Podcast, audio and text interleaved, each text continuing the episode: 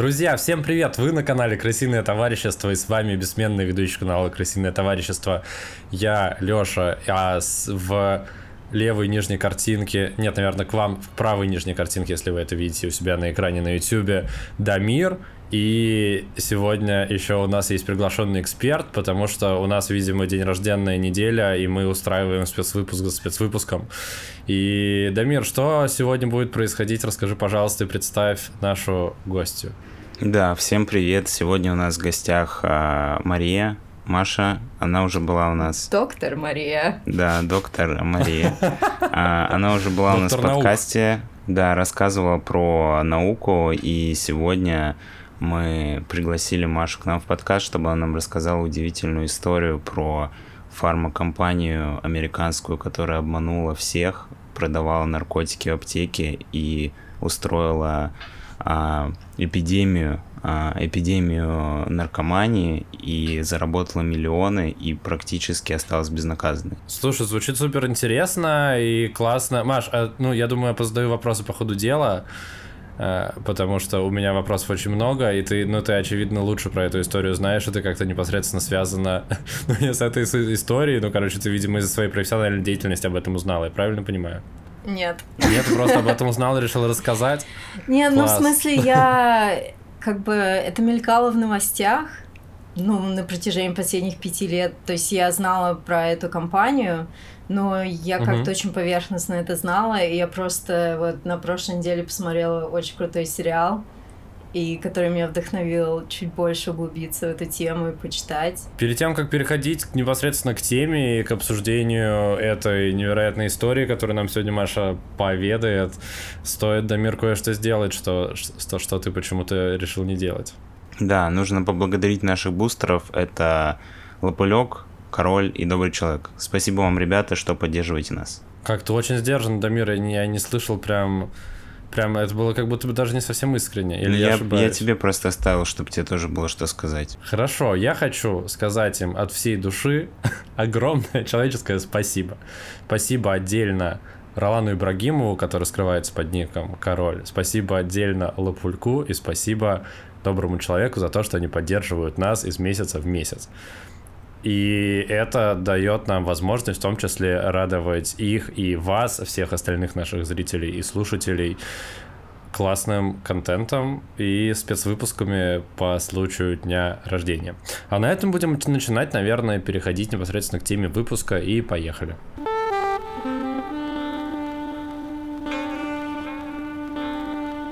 Так, Маш, наверное, начиная всю эту историю, мне бы хотелось понять вообще, ты, ты будешь рассказывать скорее про сериал или ты будешь рассказывать скорее про какую-то криминальную историю, судебное разбирательство, или как, как ты вообще... Давай так вообще, что тебя сподвигло об этом нам рассказать здесь сейчас? А... Или кто? Дамир тебя заставил? Признайся. Не знаю, я просто посмотрела этот сериал, и мне очень редко прям настолько нравятся сериалы, где я начинаю потом читать ну, особенно сериалы, которые основаны mm-hmm. на реальных событиях. И я с большим вдохновением рассказывала это Дамиру. И мне кажется, что ты мне предложил рассказать. Ну, ты возможно. такой, типа, мне кажется, он не хотел слушать и сказал, расскажешь на подкасте. Вот. Но я согласилась, я не знаю, просто потому что ну, я считаю, что это очень важная и грустная история. Но это не что-то прям супер неизвестное. Это в целом ага. про опиоидный кризис в Америке. Я очень советую этот сериал. Именно как сериал, мне так кажется, что он очень хорошо сделан. Поэтому... А как он называется? А, по-русски «Ломка». «Ломка»?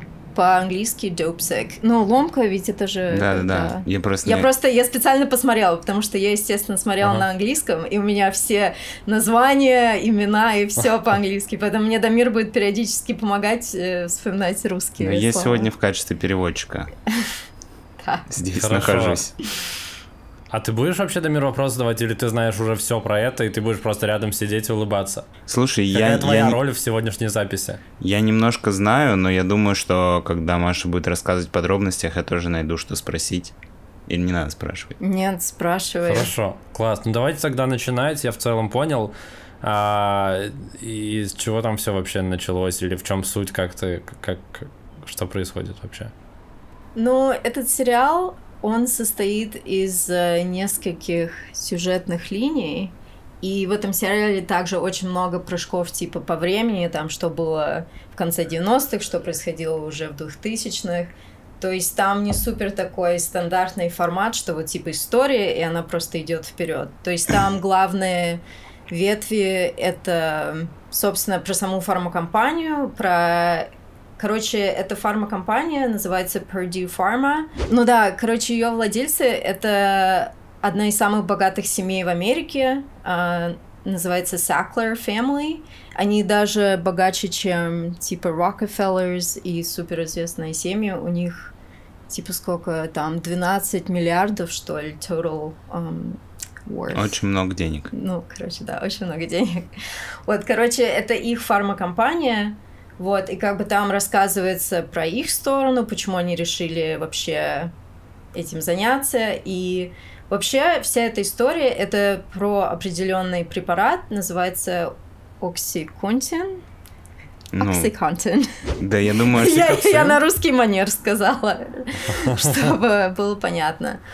Вот, угу. я не знаю, насколько это что-то значит в России, просто в Америке это очень... Ну, это именно бренд, это не главный ингредиент, в плане это брендовое угу. имя. А, про него он часто используется в разные рэп-музыки и так далее, поэтому в Америке это очень часто использующее название. Вот, короче, это все про этот на не наркотик, препарат.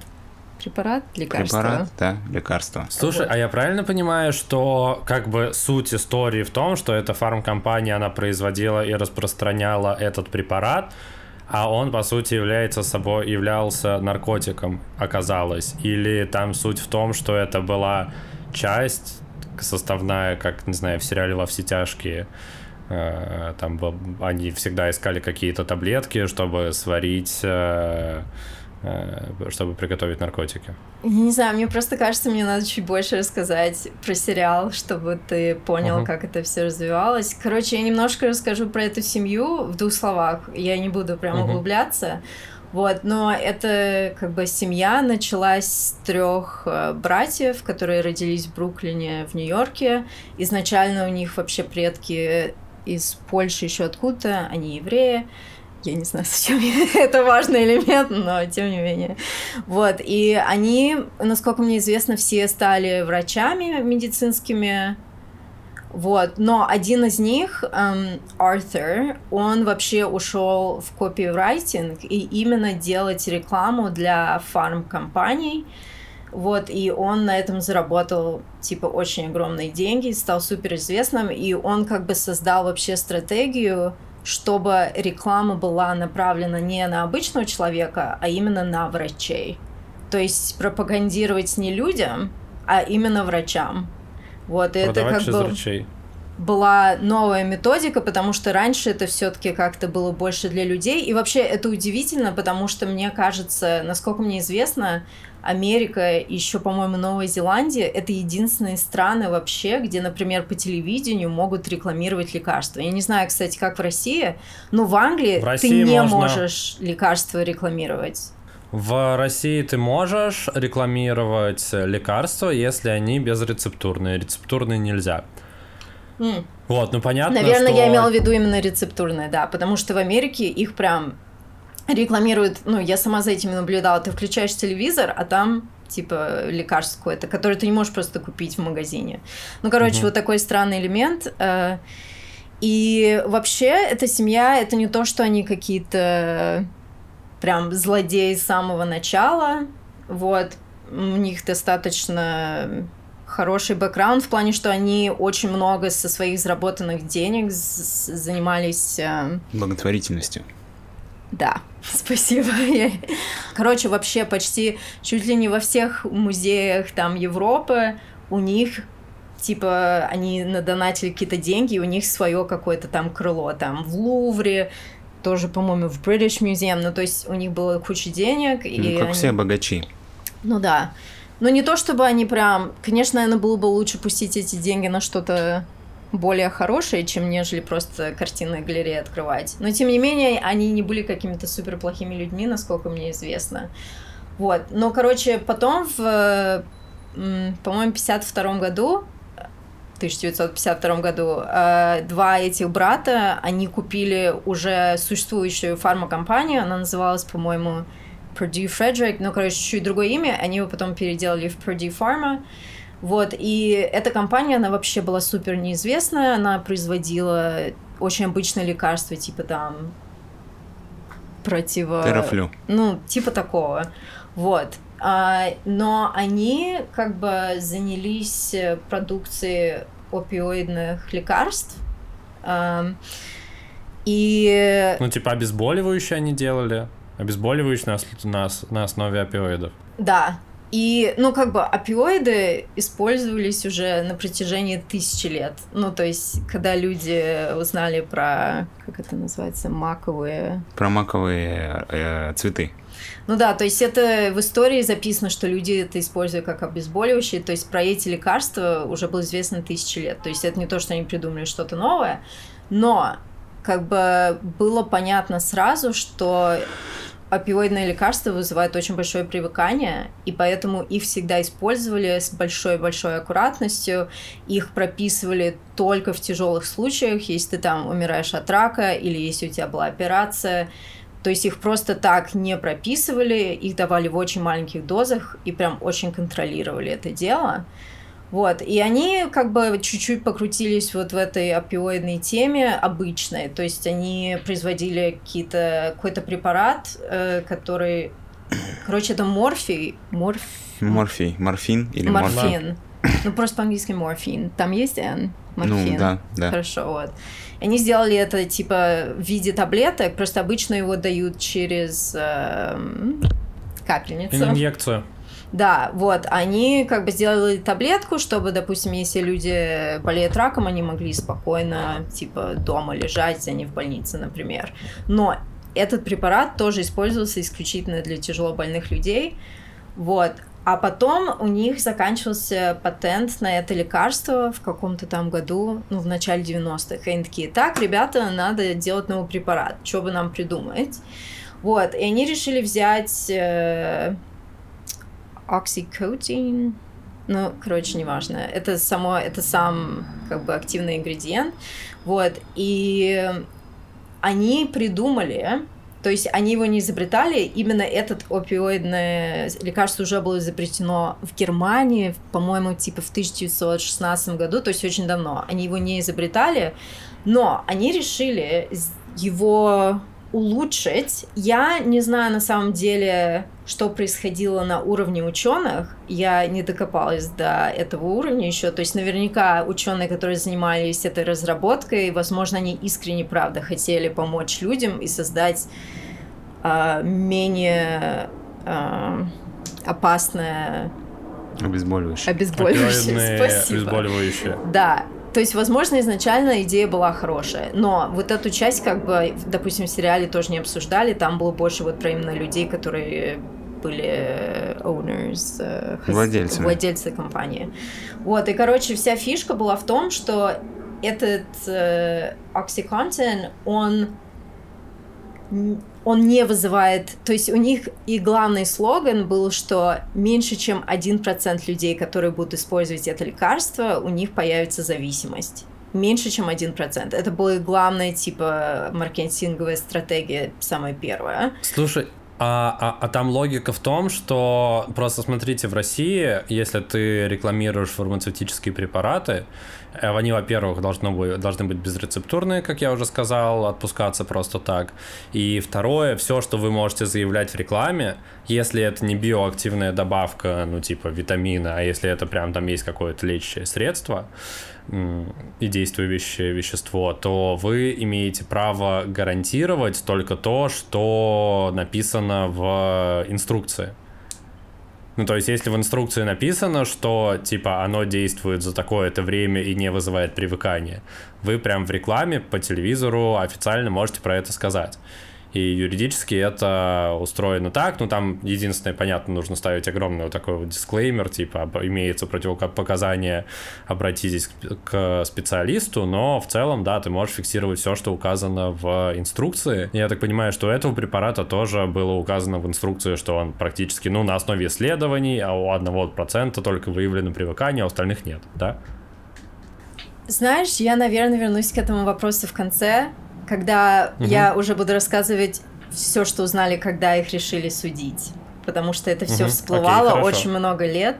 Вот, но я просто как бы изначально была идея, что этот препарат не вызывает при, привыкаемость. Да, привыкание. Привыкание. Вот и что его можно использовать для любой боли, то есть для умеренной боли. То есть у тебя болит голова, принимаешь его, у тебя болит спина, принимаешь. То есть никакой операции, никакого рака, просто его надо прописывать при любой боли, он супер безопасный. И он типа должен был действовать, вот это ты мне должен перевести, uh, time release, когда ты пьешь, и у тебя оно в кровь поступает постепенно они, ну вот просто обычное лекарство, если нет определенного покрытия, ты его принимаешь, и у тебя пик происходит в твоей крови достаточно быстро после впитывания. А там был смысл в том, что там такая об- оболочка, которая угу. делает так, чтобы ну, это типа лекарство... оно плавно раствор... растворяется, и всасывание в кровь происходит более плавно. Да, вот. И он должен был действовать типа 12 часов, и он не должен был вызывать привыкаемость, именно привыкание. Да. Прости, я запомню. Привыкание. А, потому что не было бы типа пика, потому что обычно э, привыкание... Привыкание. Да. Привыкание. Появляется из-за вот этих пиков больших, и как бы ты получаешь, ну, не только обезболивание, а, ну, как наркотический эффект. Ну да. А здесь его не должно было происходить, поэтому они говорили, что типа не будет никакого злоупотребление, это не станет каким-то уличным наркотиком, ничего такого. Вот. Потому и что они... кайфануть ты с него не можешь, типа. Ну, типа да. Вот э, это изначально все задумывалось так. И они специально начали сначала продавать это э, в менее богатых штатах, в определенных маленьких городках, э, например, какие-нибудь шахтерские городки, потому что там люди занимаются тяжелым физическим трудом. Тяжелая работа. Да, и у них типа много разных э, ну, травм, хронической боли и так далее. И они как бы специально изначально, изначально целились на эту как бы аудиторию, как самое первое. Вот, и у них был супер-супер агрессивный маркетинг. Они потратили, по-моему, 200 миллионов вообще на маркетинг. То есть они и вот это тоже часть истории этого сериала. Там показывают, как тренируют этих э, sales. Продавцов. Продавцов. Ну, блин, ну продавец это кто булки продает. Тор- торговцев. Ну, короче... Ну, торговых представителей, по сути, торговых представителей. Ну да, торговых представителей. И это, знаешь, честно, ну, как бы, наверное, это все-таки утрировано в сериале, но я почитала, и как бы интервью людей, когда, которые участвовали в этом и работали на этой фармакомпании, это правда была как будто какая-то секта. То есть там им прям, не знаю, внушали, что это самое лучшее вообще лекарство в мире, что они должны его просто насильно как бы продавать. То есть они Просто в Англии такого невозможно сделать. Но в Америке, возможно, вот ты работаешь на фармакомпанию, ты приезжаешь к врачу, ты можешь ему дарить подарки, ты можешь ему предлагать, не знаю, поездку куда-нибудь, ты можешь, не знаю. Ну, то есть они начали с хорошего, потому что потом это уже перешло из э, каких-то милых подарков и так далее, угрозы там жизни, угрозы семьям этих врачей, угрозы, что они их засудят и так далее. То есть это потом уже пришло... Ну, собственно, чтобы эти врачи выписывали, прописывали этот препарат. Да. Угу. Я понял. Меня это дико удивило, на самом деле. Ну, я знала, что так бывает, но я не знала, что настолько прям открыто ты можешь предлагать вообще какие-либо, не знаю, не, ну, поездки куда-то, приносить им дорогие для подарки. Я открою для кого-то, может быть, секрет, но мне кажется, это в ну, у нас э, фармкомпания выделяет определенный бюджет на финансирование фарм, ну, на финансирование врачей.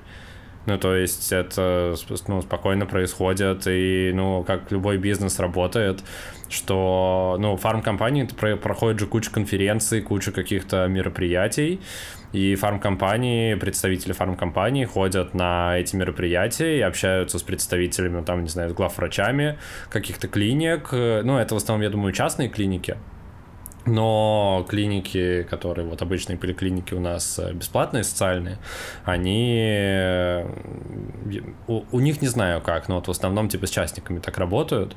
Э, ну и действительно они могут такие, вот вы начинаете ну, прописывать наш препарат, это называется работа специали... с медработниками, с медспециалистами, на это выделяется прям отдельный бюджет.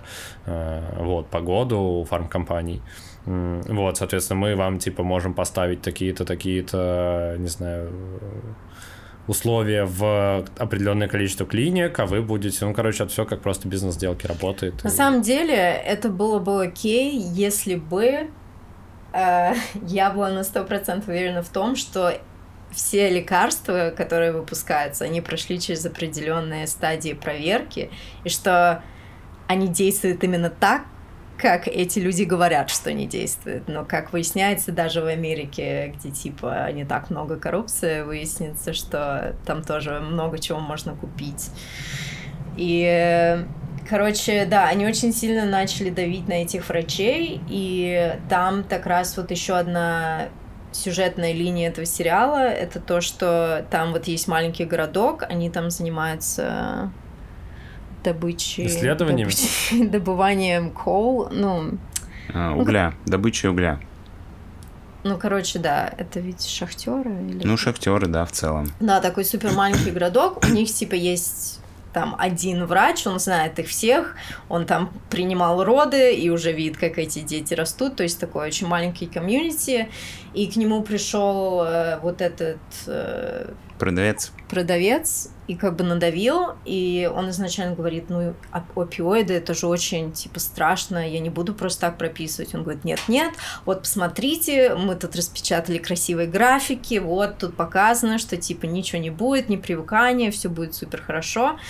И он такой, ну ладно, я попробую. И он начал это прописывать очень большому количеству людей, потому что там у всех очень много травм, и там еще как бы, как бы под... еще одна мини-история внутри этой истории про этот городок.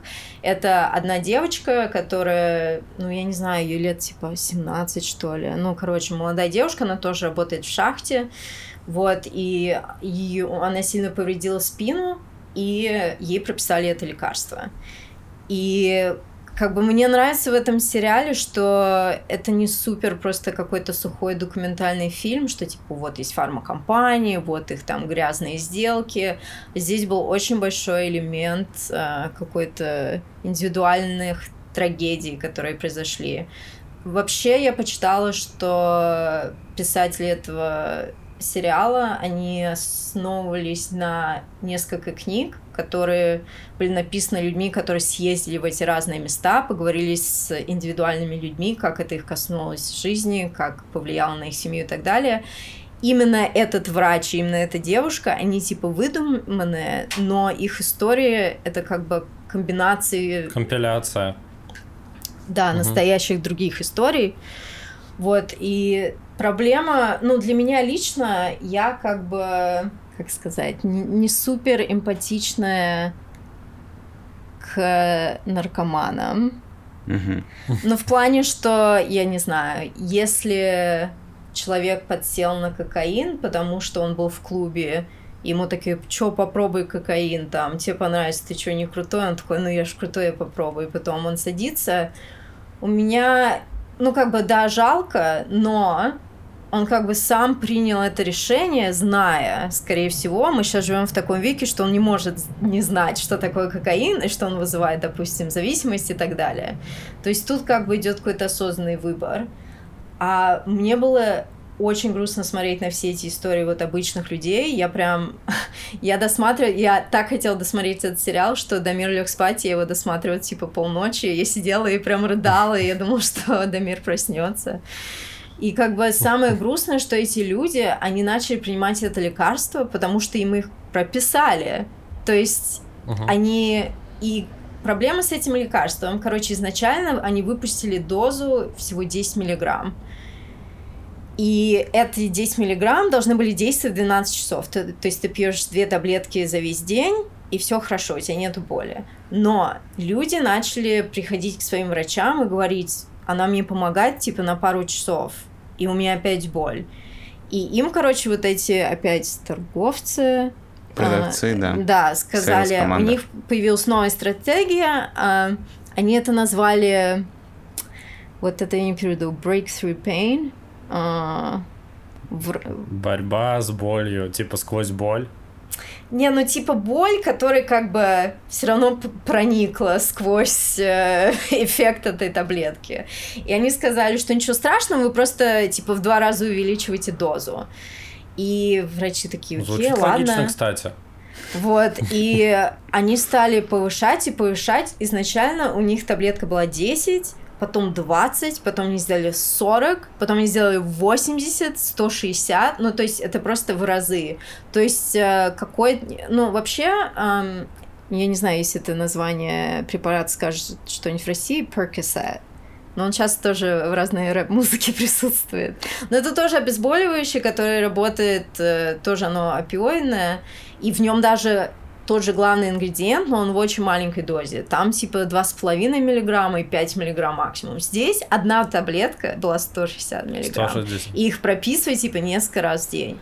И вот как бы там показывали историю этой девушки, и она принимает, и потом у нее боль, и она принимает еще и еще, и потом это уже превратилось в аддикцию, и она как бы пытается это, она говорит, что со мной происходит, она говорит врачу, я не знаю, вот проходит пару часов, меня трясет, я потею, я, ну, у нее прям ломка Эффект начиналась. Прям как, как ломка. То есть они сделали еще новую стратегию маркетинга. Они выбрали какого-то ученого, которого они где-то откопали, и просто заплатили ему денег. И он сказал, что это не привыкание, это тебе просто организм говорит, что боль еще не удовлетворена, и что тебе нужно еще. И вот реально, они назвали это pseudo addiction, ну типа псевдо привыкание. Псевдозависимость. Псевдозависимость. Mm-hmm. Вот такой у них был слоган новый, что типа это ни, ничего общего с привыканием к наркотикам не имеет, это просто про боль. И еще давали выше mm-hmm. дозы, то есть люди пили там 400 миллиграмм в день, больше, то есть и очень сложно бросить. То есть там показывали историю этой девушки, и на самом деле все конч...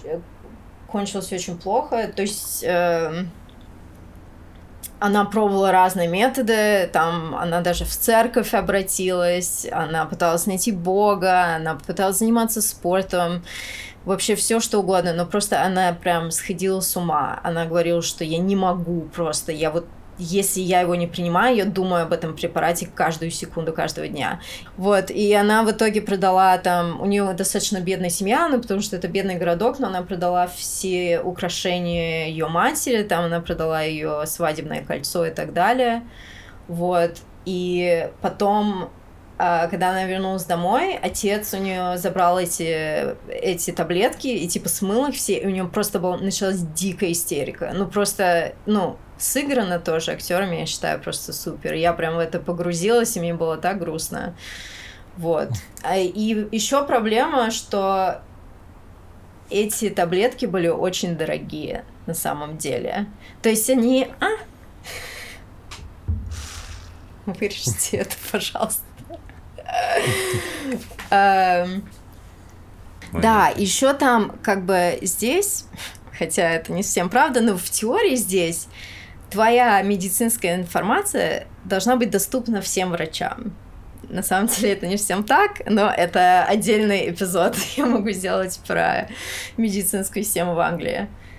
Но там э, фишка в том, что это частные врачи, ты можешь к 20 разным врачам приехать, со всех собрать э, э, э эту, э, этот рецепт, рецепт. Э, как это сказать, да, рецепт, вот, и получить самую высокую дозу от всех, и у тебя просто какая-то бешеная доза получается. Вот, и люди так начали делать. Но очень дорого стоит, поэтому много из них пересели на героин. И вот это главная героиня. Потому что девушка, дешевле, эффект итоге... тот же? Да, но на самом деле вообще вот высокая доза этого лекарства, она даже сильнее, чем героин, но героин просто в разы, в разы дешевле, вот. Поэтому сейчас э, статистика в Америке, что 4 из 5 людей, у которых э, зависимость от героина, она началась с зависимости Этого от препарата? опиоидных. Сейчас не именно нет препарата, потому что этот препарат уже забанили, но сейчас много других новых как фентанил, я не знаю, mm-hmm. я не знаю, если это что-то. Я, кстати, не знаю, что с опиоидными э, лекарствами в России, насколько они распространены. Они запрещены. Вообще полностью? Я, может быть, где-то в какой-то больнице тебе могут дать, мне кажется, в качестве обезболивающего, но мне кажется, ты не да, можешь купить в аптеке по... даже с рецептом. Они под надзором, и они подотчетные даже, ну, в, Да, мне кажется, можешь, в, общем, в России они есть в доступе у врачей, может быть, у скорой, может быть, в каких-то госпиталях, ну, да. но это точно ну, не да. препарат, который ты можешь купить в аптеке, даже если тебе выписал кто-то рецепт, э, это невозможно, насколько я знаю. Еще одна печальная история с этим врачом, потому что он в какой-то момент попал в автомобильную аварию, ему в госпитале предложили вот этот оксиконтин, и он такой, ну я прописываю своим пациентам, почему самому не попробовать? И он очень жестко подсел. И он начал, типа, выписывать другим людям, но сам начал принимать эти таблетки, и потом он в итоге в рехабе несколько раз. Рехаб, я не знаю просто. Ну, рехаб. Слушайте, а Рехаб у нас и он и в Африке рехаб. А, подождите, а Доктор Хаус, я просто не смотрел сейчас ни одной серии Хауса, но а, он, у него же тоже там, я насколько помню, по сюжету была какая-то зависимость от обезболивающего. Да, это Вайкерин. Это тоже из семьи... А, Викодин, точно. Опиоидных. Я тебе не скажу про дозу, но он более легкий. Вот. Угу. Но суть та же. Но вот в Америке, кстати, Вайкерин тебе прописывают просто для всего. Мне просто удалили зуб, мне его прописали. Моя подруга сломала ногу, у нее просто была огромная бутылка этого викодина, поэтому в Америке с этим реально большая проблема. Вот, да, у него тоже, но если ты полностью смотрел сериал, у него, он же пробовал бросать несколько раз. И... Я не смотрел ни одной серии. А, поэтому это один из сериалов, просто... который я уже много раз пересматривала. Я обожаю этот сериал, поэтому. Маша знает все сериалы про медицину. Нет, ну не Кроме все. клиники. Блин, ну не люблю клинику. Там никакой медицины вообще не происходит. Так что, это был злой умысел в итоге? Или, или как? Или как вскрылся, вскрылась вся система? Это э, заняло очень много лет, потому что этот э, препарат выпустили в 96 году. И только в начале 2000-х, по-моему, 2004 была первая типа суди- судебная тема. Вот, просто меня это очень расстроило, ну, это как будто бы не очень. Я думал, это типа вот год назад было условно. А Нет, а это вот уже. Последнее, последнее судебное дело было в этом году.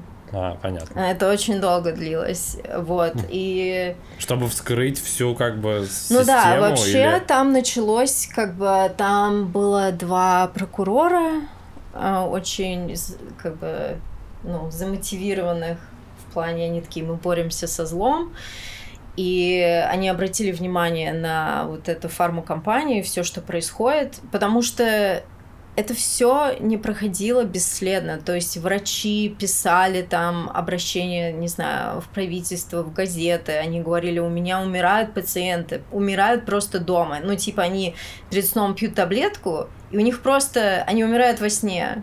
И это не то, что они злоупотребляют. Очень стало больш, ну, большой потребительной группы это именно школьники. Ну, то есть в определенных штатах там вот приходишь в школу, ну, для старших, то есть там с 9 по 12 класс, и там 50% студентов сидят на этих таблетках. 10 тысяч людей вот из, из какого-то маленького города подписали петицию, а написали в эту фармакомпанию, и они с ними встретились, и они такие, давайте мы вашему городу дадим 100 тысяч э, долларов, ок, и они такие, ну ладно. Ну, то есть у них, они на этом лекарстве зарабатывали, вот, э, ну, начали они короче, после первых нескольких лет, когда оно только как бы входило в циркуляцию, ну, в как, оборот. в оборот, потом они по 2-3 миллиарда в год с него получали. Миллиарды это billion? Да. Ну да. Вот, поэтому у них, э, ну и плюс у них были другие бизнесы тоже, и у них было куча денег. И ладно как бы откупаться от обычных людей, но вот эти два прокурора, они прям занялись этим делом в начале 2000-х. Ну, то есть они это дело делали 7 лет. Они пытались найти какие-то доказательства. Но оказалось, что в Америке тоже очень много коррупции, что деньги могут купить очень много всего. Например, вообще как так получилось, что этот, ну, что этот препарат оказался на маркете? Это то, что а, в Америке есть организация, называется FDA, Food and Drug Administration. Она отвечает за все апрувалы. Ну, за, за все выпуски. Разреш... Выдает разрешение на выпуск да. медицинских угу. препаратов. Лицензирует лекарства типа. Да. И как бы, ну, в теории там очень жесткие проверки, ты должен показать там какие-то клинические исследования, какие-то прям доказательства, то есть там тоже сидят ученые, и они принимают решения. Вот. Но, короче, выяснилось, что там работал чувак, и эта фармакомпания к нему, ну, точнее, когда я говорю фармакомпания, на самом деле именно вот вообще вся эта тема а, и именно это лекарство, это было в руках, э, блин, как его зовут? Только что вылетел из головы. Ричард Саклер. Короче, это вот было три брата, это сын одних из этих братьев. Вот, именно он занимался этим лекарством, как бы, вот, поэтому выяснилось, что они просто сели с этим чуваком из FDA и сказали, типа, про про прувить, ну, про... Ну да, выдать лицензию Согласуй на... ну, типа, нам. Да. Вот, мы хотим, ну, они назвали как бы свои э, условия в плане, что там мы хотим, чтобы было написано, что он не вызывает привыкания, мы хотим, чтобы его можно было прописывать на долгие периоды времени, чтобы можно было выписывать большие дозы. И они с ним договорились, и потом... А, то есть, подожди, там даже не было никаких исследований или чего-то такого, это был просто прям подлог. Там выяснилось, короче, насчет этого чувака, он э, сделал этот approval, э, разрешил, как бы поставил как бы штамп, сказал, что все хорошо, это лекарство э, не опасное. А потом он ушел работать в эту фармакомпанию за 400 тысяч долларов в год. И я не понимаю, как такое вообще разрешено. Ну, то есть, я не знаю, наверное, должны быть какие-то правила на эту тему, что иначе все бы эти люди, они могли бы каждый раз к ним приходит фармакомпания, они такие, да, хорошо, мы вам сделаем, а вы мне на работу возьмите за полмиллиона. То есть, и это еще, кстати, было, э, вот эти деньги, это не сейчасшние деньги, это деньги много лет назад, сейчас это было бы еще больше. Вот, короче, да, это то, как вообще дали разрешение на это лекарство, а потом, когда эти прокуроры начали копать, то они выяснили, вообще вот эта вся тема с меньше, чем один процент э, людей начинает... Получать зависимость. Получать зависимость. А, это вообще было... Это не было никаким исследованием. Короче, был один ученый очень много лет назад, и он провел супер маленькое, это даже было не исследование, это было больше как наблюдение. Он был ученый-врач, и он обратил внимание на то, что когда опиоидные лекарства используются в госпитале, при тяжелых болезнях, где супер контролируют каждую дозу, то типа очень маленький процент привыкания. И он послал это письмо, которое было четыре предложения. Это не была статья. Обычная статья — это там 20-30 страниц доказательств. Это просто, это было его наблюдение. Он это послал в журнал, очень известный научный журнал. И это напечатали. И когда вот эта фармакомпания приходила в FDA, она показывала, что вот, один процент, и у нас тоже типа один процент. То есть это было вообще из воздуха.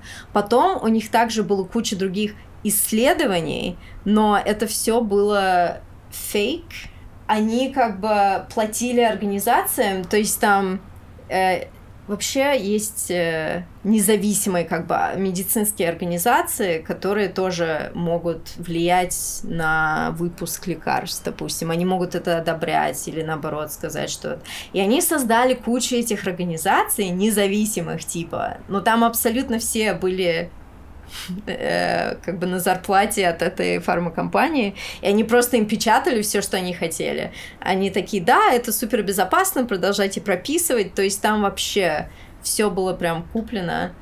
Вот, и им очень, на самом деле, они столкнулись с большой проблемой. Они это прокуроры, которые искали доказательства, потому что а, это очень влиятельная семья, и никто не хочет идти против нее. И он нашел нескольких людей, которые там работали в это время, и даже вот торговцы, которые прям продавали это лекарство, но их всех заставили перед тем, как они их уволили, допустим, из компании, э, написать, подписать NDA, Non-Disclosure Agreement. Это когда ты не можешь mm-hmm. ничего говорить вообще, иначе мы тебя засудим. И то есть они находили каких-то людей, которые могли бы потенциально стать... Э, Свидетелями. С, да, в суде. Но они такие, я не могу. Ну, типа, мне страшно за свою семью, они нас засудят потом, и, и все. Давай к сути того, как их раскрыли, что послуж... послужило главной, главной причиной того, что их... Э... Что дало, как бы, делу сдвинуться с мертвой точки? На самом деле, в этом-то и проблема, что у этой истории нету happy end. В плане, что... А, да, они ничего не смогли добиться? Нет, ну вот именно эта история, они, по-моему, судились в 2007 году, очень было сложно поймать какие-то прям конкретные данные. Плюс они еще выяснили, что даже в суде люди были подкуплены, что тоже было сложно. То есть там были судьи, которые говорили, типа, нет, мы ничего не видим в этом плохого, или там у вас слишком мало доказательств, они из года из года ходили, говорили, вот, у нас еще больше доказательств. Им говорили, нет, извините, этого недостаточно. Вот. Но в итоге они согласились, они просто засудили их за misbranding, но это типа false advertising, что они как бы рекламировали не то, что на самом деле, что вообще как бы не ну, супер серьезно. Недостоверные заявления. Но это не супер серьезная статья, и самое главное, что там вообще они вообще хотели засудить именно членов этой семьи, которые активно участвовали в этом всем. То есть это, это не та история, где не знаю, ну ведь богатые люди, они часто сидят на каких-то board of directors. Ну, типа, ну, знаешь, в компании люди, которые... Mm, совет директоров. Ну, типа такое, да. Но есть как бы люди, которые не участвуют активно. Но эта компания, она была частная, она не была, типа, publicly traded. Mm-hmm.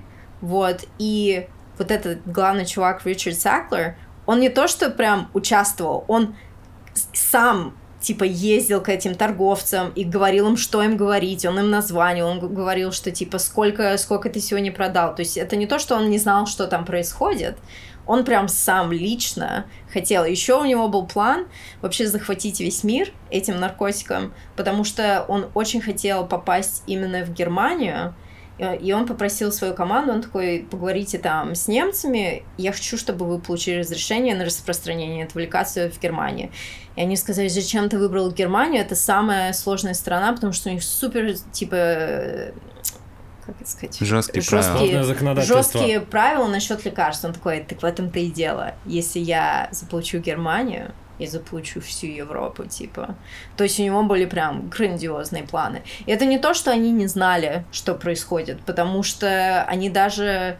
Там тоже вот еще была такая мини-история про работницу этой компании. Ей высокое начальство сказало, типа, проведи research, а, посиди в каких-нибудь chat room ах и посмотри вообще, как бы, как используют это лекарство, какое привыкание, используют ли его как наркотик типа, и она сделала огромный report и написала, что вообще супер высокое привыкание, люди, люди еще научились обходить вот эту оболочку, э, что оказалось очень просто. Ты просто сосешь типа э, минуту эту таблетку, смывается все, и потом делаешь порошок и все, и типа моментальный хай, а там же доза Ну, типа, эта доза 160, что уже выше крыши, она должна была действовать, типа, 12 часов. А ты можешь эту дозу принять за один раз, и через час еще одну такую же принять. Ну, то есть...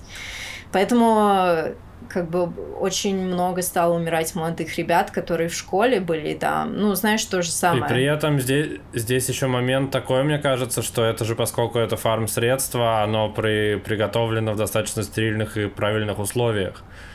И там, ну, вряд ли может быть, э, ну, знаешь, как когда это незаконные, типа, наркотики, там больше всяких примесей, и, ну, типа, ты вообще не знаешь, что там может быть условно.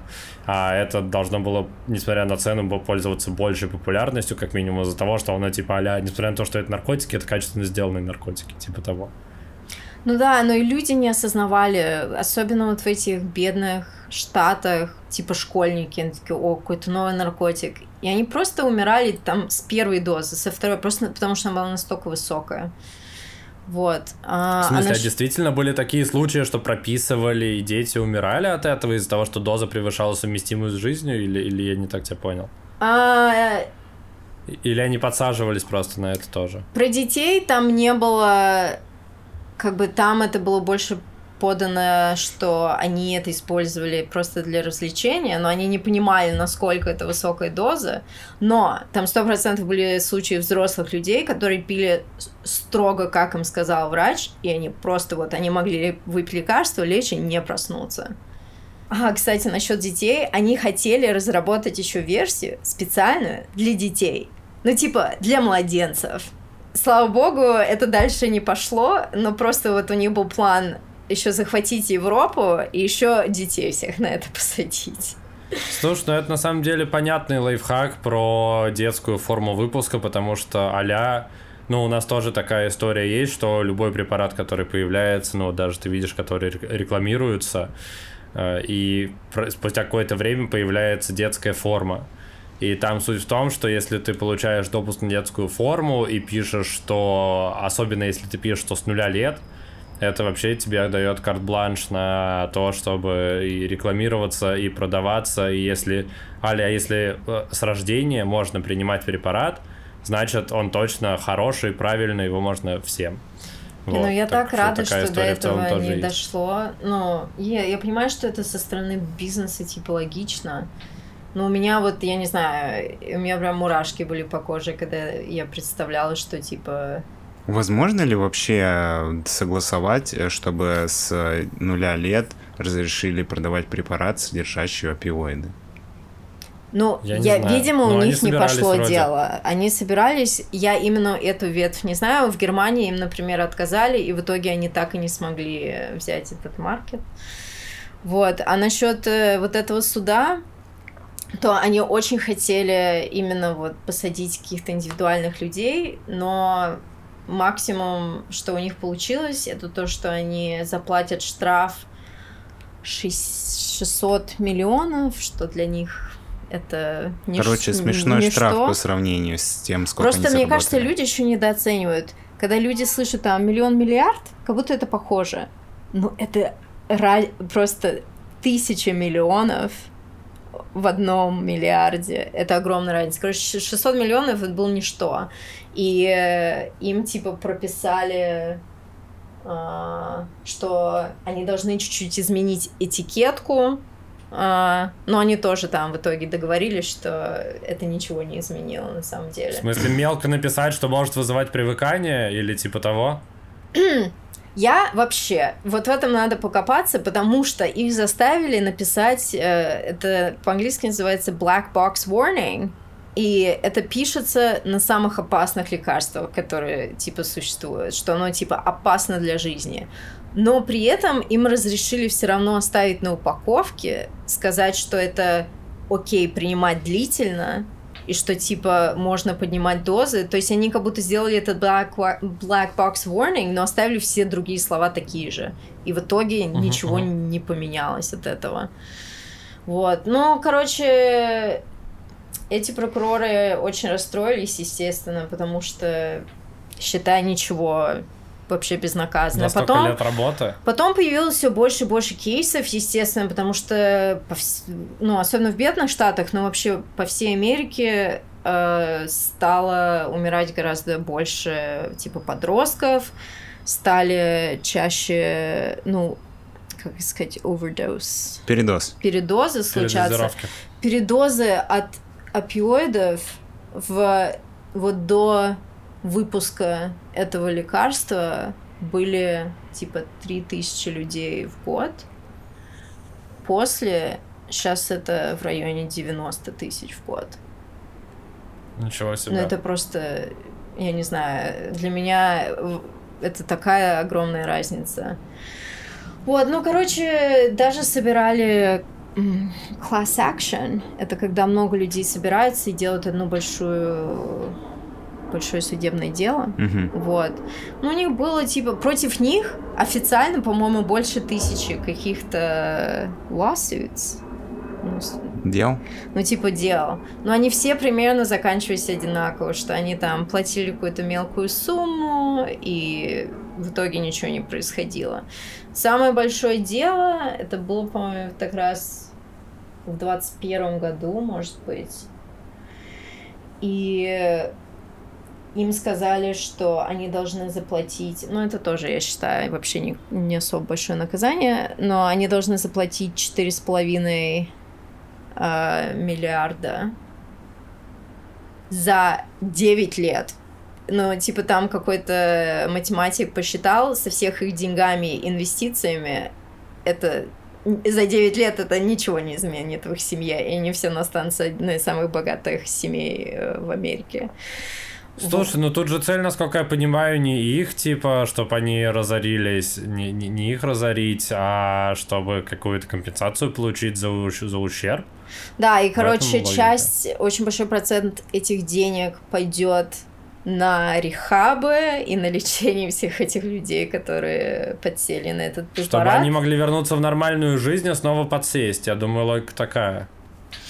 Вот, и потом они все-таки сказали еще, что а, как это сказать, э, короче, это закончилось тем, что их компания как бы обанкротилась, но в плане то, что ты просто говоришь, типа... Просто подала на банкротство. Да, вот. Но они настояли, они, это фармакомпания, они настояли на том, что, типа, вот мы платим эти 4,5 миллиарда, у нас uh, bankruptcy, банкротство этой компании, но вы никогда больше на эту тему никакого судебного дела и не можете завести против даже индиви... вот людей. Все, мы навсегда защищены. Это последнее дело, которое будет, и больше типа не будет. И они на это согласились, ну, в плане суд сказал... А так можно вообще делать? Да, а потом... Типа я в домике? А потом... Э, по-русски Supreme Court. Как? Самый суд, высший суд. Высший, высший суд. Наверное. Высший суд, э, он так а, опять открыл это дело вот в 2003 году, и они такие, стойте, стойте. это так, типа... В 2023. Да. Вот. Э, ну, то есть вот это предложение было в 21-м, где суд угу. согласился, сказал, вы платите миллиарды. Получается, в 21-м это лекарство перестало продаваться. А, да, они на самом деле еще раньше, там еще раньше были какие-то судимости, и они изменили формулу, чтобы его, короче, это покрытие, они изменили, чтобы его, если ты начинаешь делать в порошок, он не делается в порошок, и тебе сложнее его, типа, нюхать. Ну, они, типа, внесли какие-то изменения, но в целом это ничего не изменило. Вот, а потом официально Честно, мне было очень сложно найти дату года, когда это забанили, потому что, возможно, это было как-то по штатам, я не знаю. Потому что я... Это не то, что ты гуглишь, и они такие там, такого-то года в такой-то день запретили. Вот. И сейчас это дело открыл высший суд, и они сказали, блин, мы какой-то не очень хороший прецедент. Прецедент да, ставим, что, типа, любая богатая компания может просто, типа, обанкротиться, им ничего не будет в целом. И у них есть еще миллиарды, чтобы еще миллион таких компаний открыть. Поэтому сейчас открыли это дело, вот, и сейчас его опять рассматривают, и это вот прям, ну, последние новости, это вот август 2023 года, поэтому посмотрим, что будет дальше. Поэтому нету, к сожалению, какого-то happy end, потому что я считаю, что мало денег, я хочу, чтобы эти люди понесли ответственность, потому что они это делали осознанно. Это не то, что это какие-то там сидели чуваки на, в совете директоров, не знаю, что происходит, и такие, ой, ну я же просто вложил в компанию все здесь, они это прям своими руками делали. Поэтому мне недостаточно того, что... У меня вопрос. А если уже вскрылось, что их, э, ну, инструкция и их рекламные вот эти слоганы, они не соответствуют реальности. Разве они не могли обратиться в FDA, чтобы они отозвали их лицензию просто на лекарство и таким образом типа закончить выпуск этого лекарства? Они приходили. Там еще была отдельная история, которую я не упомянула. Есть еще другое агентство в... Ну, не агентство, агентство — это неправильное. Фирма? Это не фирма, но это государственное. А, про проверочный орган. Да, называется Drug, DEA, Drug Enforcement Administration. Они занимаются наркотиками. Ну, в плане как бы нелегальными. Но угу. это как бы стало тоже их делом, потому что это перешло из функции просто лечебного препарата. Перешло в их юрисдикцию. Вот, да, и там была женщина, которая очень боролась за то, чтобы отменили это лекарство. Она ходила в это FDA миллион раз с разными доказательствами. Но, как выяснилось, очень много людей из этого FDA потом пошли получать зарплату от этой фармакомпании, и, наверное, все были в надежде, что им тоже что-нибудь припадет, и никто ничего не хотел, типа, не знаю, меня это тоже очень расстраивает. Не то, что я верила, что в Америке нет коррупции, но для меня просто медицинская тема прям очень близка, в плане, что я это очень как-то лично воспринимаю, и они просто реально, это, они подсадили вс, а, всю нацию, ну, как бы на наркотик, ну, не знаю, я прям это зло, это большое зло. Я считаю, что они остались Слушай, а, вообще. А можно вопрос про... А ты когда-нибудь сталкивалась с людьми, которые... Ну, в смысле, когда ты жила в Америке, э, с людьми, которые как-то с этим тоже сталкивались? Ну, в смысле, ты об этом слышал это когда-то вот до сериала?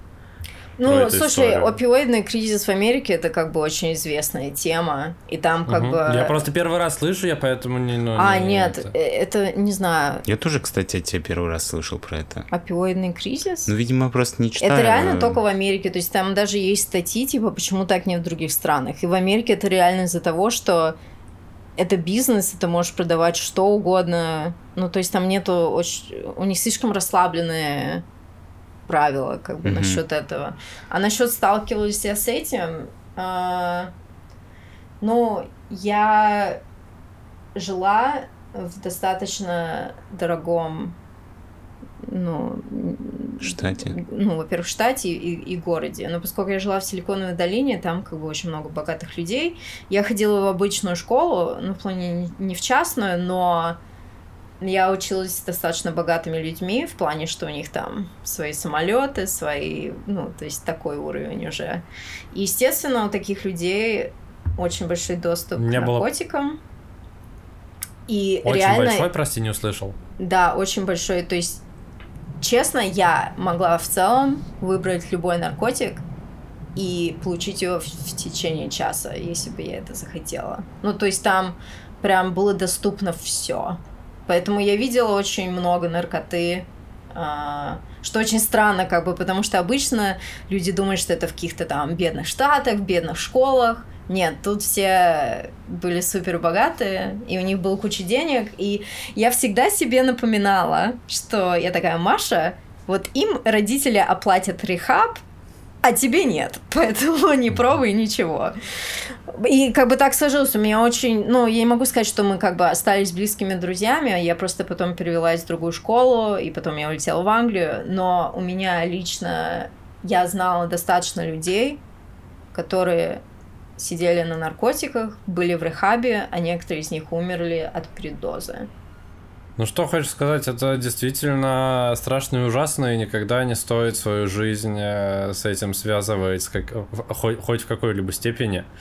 А, тут, Дамир, тебе нужно будет обязательно рисовать дисклеймер в начало ролика про то, что... Да, наркотики... О чем пойдет речь. Наркотики зло, и мы как-то неожиданно из темы про фармакомпанию, которая обманула миллионы американцев и практически избежала наказания, а, перешли в такой, у нас получился очень антинаркотический выпуск, что в целом, наверное, полезно, потому что если вы это посмотрели и вам было интересно услышать эту историю, вы в очередной раз убедились в том, что наркотики это плохо и не нужно никогда их пробовать.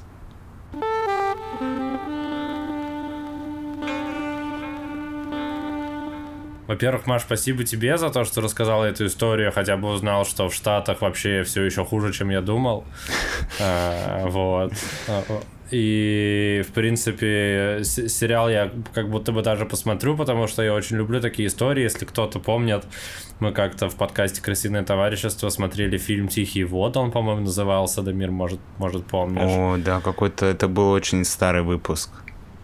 Там, там, короче, судебный процесс, и тоже вскрывают, ну, как, не знаю, как теорию, короче, про тефлон, про тефлоновое покрытие, которое начали сбрасывать, и там в каком-то тоже штате начали просто люди вымирать, потому что тефлон его там выбрасывали, он попал в воду. Короче, мне в целом мне нравится смотреть э, в художественных произведениях такие истории, потому что они выглядят всегда ну, интересно, захватывающе, и тебе показывают все немножко еще с другой стороны.